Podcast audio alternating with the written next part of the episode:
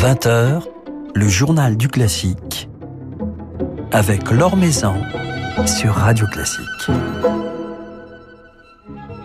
Bonsoir à tous. À l'affiche du journal du classique ce soir, le jeune trio Zadig qui vient de s'illustrer au disque ou plutôt au digital dans les saisons de Tchaïkovski, une superbe version pour trio de ce touchant cycle écrit à l'origine pour le piano.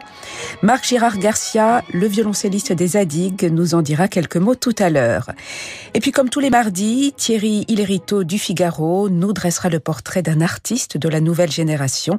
Cette semaine, la soprano Florie Valiquette, dont on peut apprécier les talents dans l'enregistrement d'Armida de Salieri, dirigé par Christophe Rousset. Avant cela, quelques nouvelles du monde musical.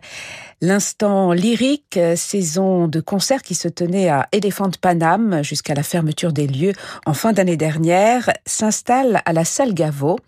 Le premier récital se tiendra le 6 février, donc samedi à 20h, sans public, mais il sera retransmis en direct sur la chaîne YouTube de l'Instant Lyrique, puis disponible en streaming. Un récital de la soprano Jessica Pratt avec le pianiste Antoine Paloc autour d'un programme romantique italien. L'Opéra de Paris revoit sa programmation de ce début d'année. Un communiqué de son directeur Alexander Neff nous informe ainsi que le Trouvert de Verdi ne sera finalement pas donné en version de concert. Les concerts de musique de chambre programmés au mois de février sont annulés, tout comme le spectacle de ballet réunissant des œuvres de Jérôme Robbins, William Forsythe et Harald Lander, ainsi que le concert de l'Académie. Quant à la production d'Aïda de Verdi, elle fera l'objet d'une représentation le 18 février sans public pour une diffusion en direct sur Arte TV, puis en différé sur Arte le 21 février. Plus d'optimisme du côté de Verbier. Annulé l'été dernier, le Festival de Verbier vient de révéler la programmation de sa prochaine édition qui se tiendra bien en public, nous promettons en tout cas, du 16 juillet au 1er août. Les capacités et la configuration des lieux, comme la durée des concerts, seront adaptées, nous dit-on, en fonction de l'évolution de la crise sanitaire. Les concerts dureront ainsi en moyenne 70 minutes et seront sans entracte. Et l'affiche fait rêver avec de grands noms du piano tels Denis Matsouyev, Yevgeny Kissin, Fazil C, Sergei Babayan, Andras Schiff ou encore Marie-Joao Pires qui fera sa première apparition au Festival de Verbier aux côtés du violoniste Augustin Dumay. Les plus grands chefs se succéderont à la tête du Verbier Festival Orchestra, tels euh, Daniel Gatti, Antonio Papano, Daniel Harding, Ivan Fischer et bien sûr Valérie Gergiev, son directeur musical. La plupart des concerts seront retransmis par Medici TV et Mezzo. Philippe Gau vous en dit plus dans son article publié sur le site de Radio Classique.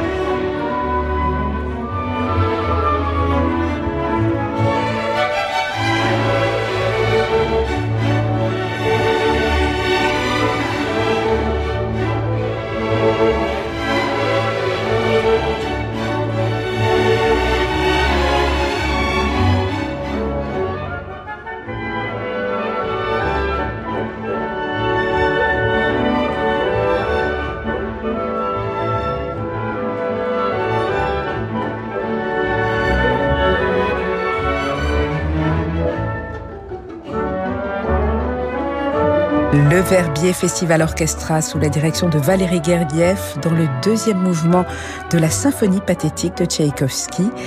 Des musiciens et un chef que vous retrouverez donc cet été à Verbier à l'occasion de la 28e édition du festival qui se tiendra du 16 juillet au 1er août. L'Or Maison sur Radio Classique. C'est sous format digital que vient de paraître le nouvel enregistrement du trio Zadig. Au programme, la musique de Tchaïkovski, non pas son vaste trio opus 50, mais un cycle de miniatures écrit à l'origine pour le piano, le cycle des saisons que les trois musiciens de Zadig revisitent dans une version pour trio qui s'adapte merveilleusement à l'esprit, au lyrisme de ces pièces et à leur fibre narrative, d'autant que s'est joint au projet le comédien Stéphane Varupen. Alors comment est née justement cette idée de jouer et d'enregistrer les saisons de Tchaïkovski? On en parle ce soir avec Marc Girard Garcia, le violoncelliste du trio Zadig.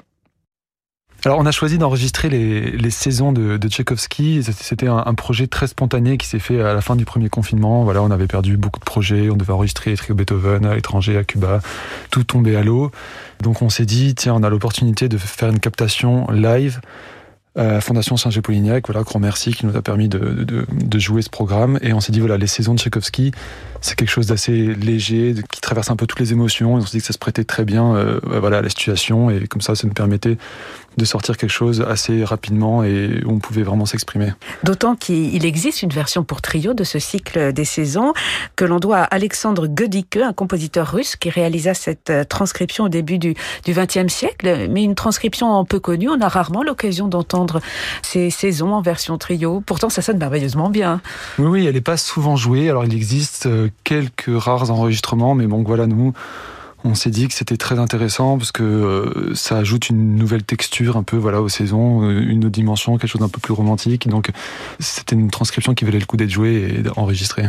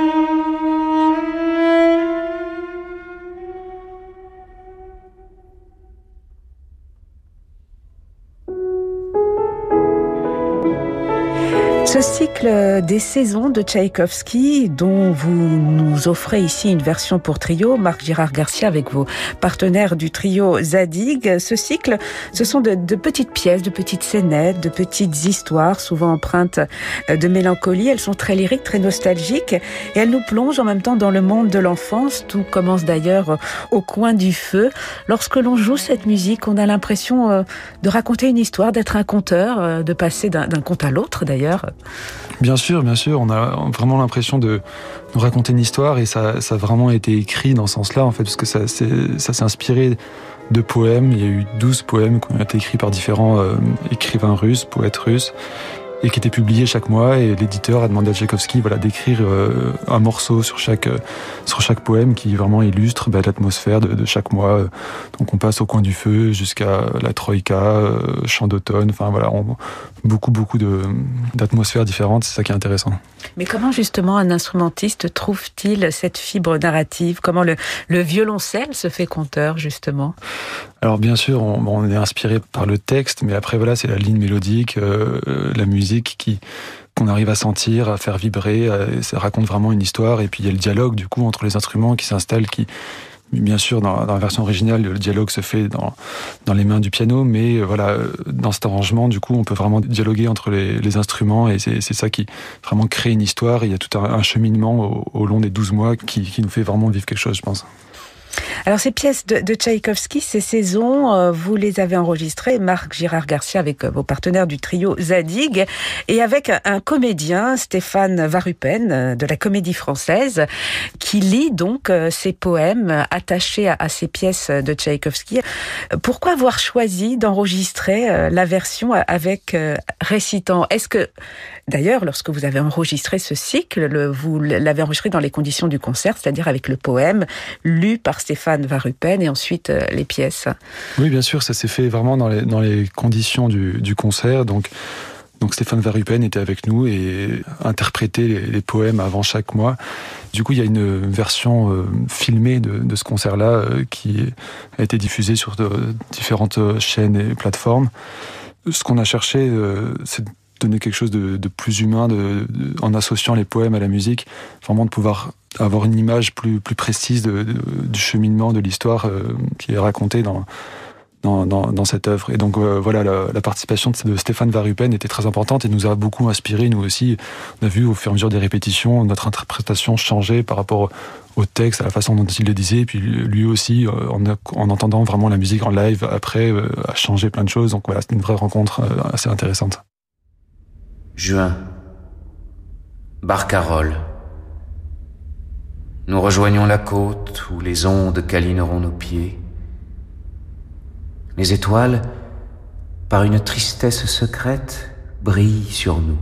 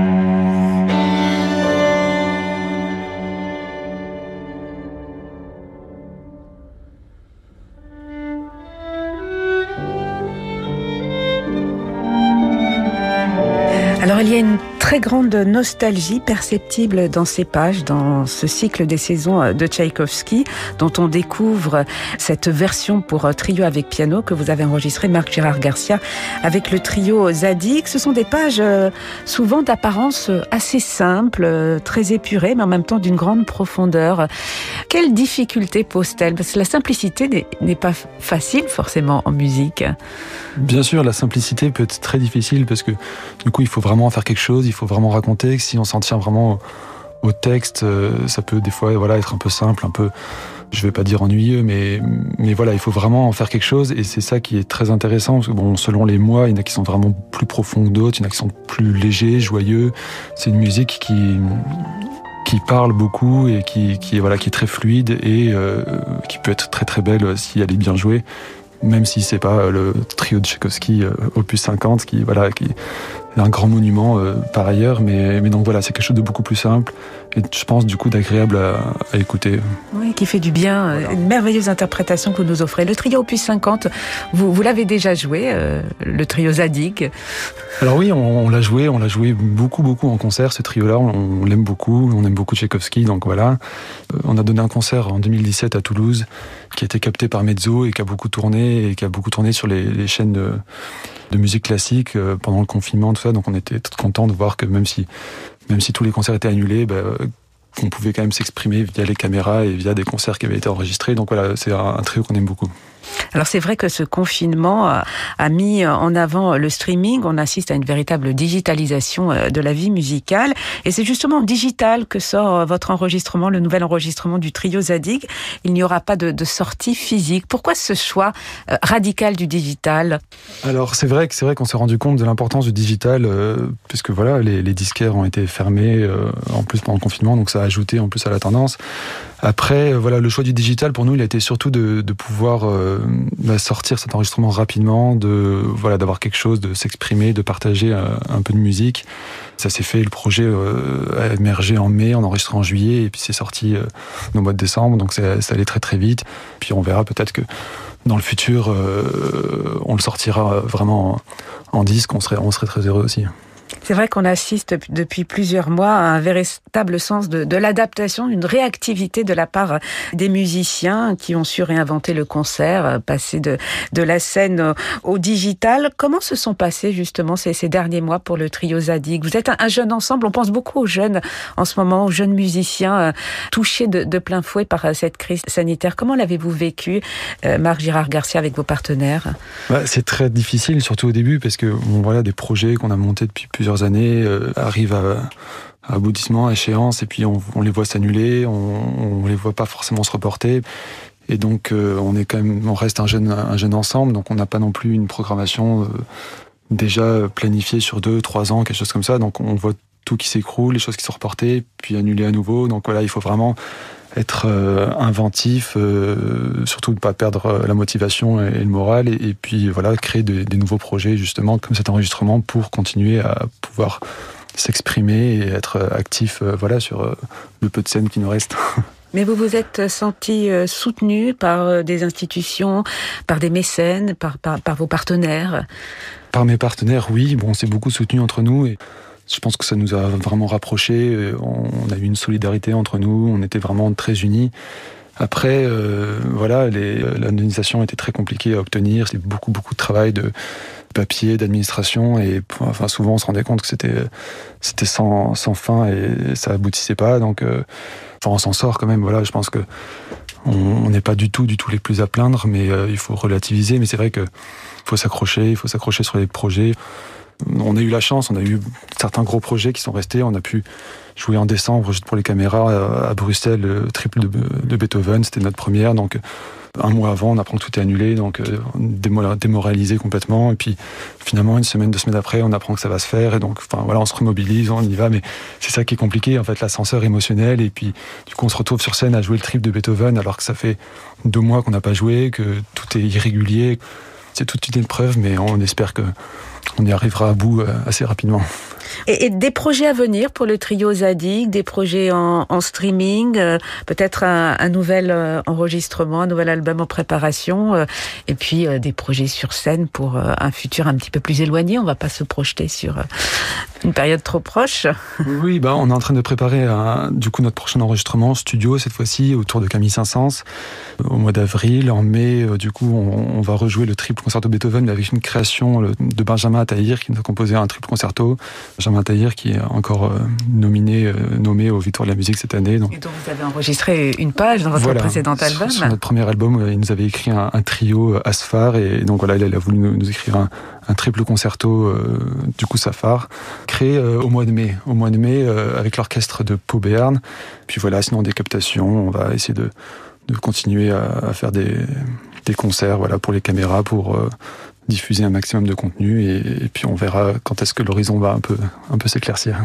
Voilà, ben, on vous souhaite euh, plein de bonnes chances euh, pour cette année 2021 qui n'a pas très bien commencé mais qui devrait, on, l'espère, nous conduire le plus tôt possible vers euh, le bout de, ce tunnel. En attendant, il y a fort heureusement le streaming qui permet aux musiciens de s'exprimer et les enregistrements comme cet enregistrement du cycle des saisons qui est paru en digital grâce au label Fuga Libera dans on vous retrouve Marc Gérard Garcia avec vos partenaires du trio Zadig, à savoir le pianiste Yann Barber et le violoniste Boris Borgolotto. Merci infiniment d'être passé nous voir. Merci beaucoup.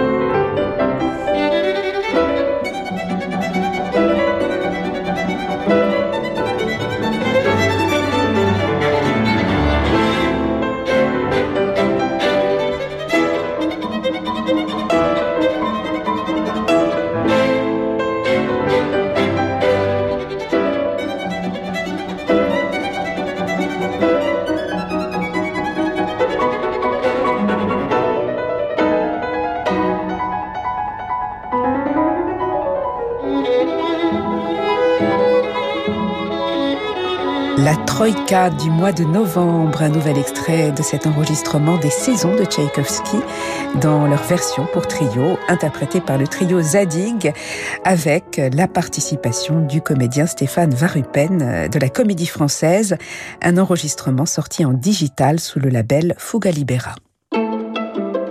Nouvelle génération de Thierry Lériteau avec le Figaro. Bonsoir Thierry. Bonsoir Laure. Alors ce soir, vous nous emmenez au Québec. Oui, à Granby pour être précis. C'est une petite commune située au sud-est du Canada, moins de 70 000 habitants. Et c'est de là que vient Florie Valiquette. À 34 ans, cette soprano, installée à Paris en fait, hein, depuis peu, promène sur nos scènes françaises ses aigus aussi clairs que les eaux du lac Boivin, le tout avec l'agilité d'un torrent de printemps agitant la rivière Yamaska sur les rives de laquelle elle a grandi. Et si je vous en parle ce soir, eh bien c'est que Florie est actuellement à l'affiche d'un magnifique enregistrement, l'Armida de Salieri, qui vient de paraître chez Aparté, sous l'impulsion de Christophe Rousset. Avec ses talents lyriques, il faut dire que ce dernier mène depuis plusieurs années une vaste entreprise de réhabilitation du compositeur italien, qu'on réduit trop souvent, c'est vrai, à la seule légende de sa rivalité avec Mozart. Réhabilitation qui trouve ici tout son sens, avec cet ermite qui n'est autre que le premier opéra seria auquel le compositeur s'attaque en 1771. Il n'a alors que 21 ans. Fleury Valiquette y incarne le chevalier Rinaldo, aux prises avec la sorcière Armida, et elle y fait montre d'une extraordinaire palette d'expressions et d'un sens théâtral qui en dit long sur les possibilités scéniques de la jeune femme et sur son goût des planches. Et un amour euh, du théâtre euh, qui remonte à loin. Oui, Florie commence le chant à 8 ans à Granby, donc ses parents ne sont pas musiciens. Hein. Sa maman est directrice d'école, son père animateur de pastoral, mais Florie a le goût de la musique et c'est à l'école qu'elle y ajoute celui du théâtre, alors qu'elle est invitée à monter avec son collège la comédie musicale Les Misérables. C'est en allant voir la pièce à Broadway avec sa classe pour les besoins du spectacle qu'elle a le déclic, raconte-t-elle, elle le sait désormais, la scène sera sienne. À la fin de sa scolarité, classique, elle quitte Granby, intègre l'Université de Montréal pour y poursuivre ses études de chant, cinq années intenses, au terme desquelles elle décroche un rôle après une audition pour une autre comédie musicale phare de Broadway, La Mélodie du Bonheur. On est en 2010, Florie a 24 ans. Elle y endosse le premier rôle, celui de Maria. Le spectacle est présenté pendant le festival Juste pour rire, une institution au Québec. Elle aurait pu s'en tenir là, se contenter d'enfoncer une à une les portes de la comédie musicale que ce premier spectacle promettait de lui ouvrir, mais elle prend conscience, en jouant Maria, que sa voix tend plus vers le lyrique que le théâtre musical pur. À sa sortie de l'université, elle choisit donc de se perfectionner en intégrant l'atelier lyrique de l'Opéra de Montréal. Elle y travaillera aussi bien avec l'Orchestre symphonique de Montréal que l'ensemble baroque Les Violons du Roi, qui lui permettront de faire ses premiers pas dans le baroque, un monde baroque qu'elle abordera régulièrement par la suite, et notamment en France. Mais son répertoire, euh, Thierry, ne se limite pas aux musiques anciennes. Hein. Non, tant s'en faut, Florie aime les grands écarts, pourvu que ceci est un fort ancrage sur le sol théâtral.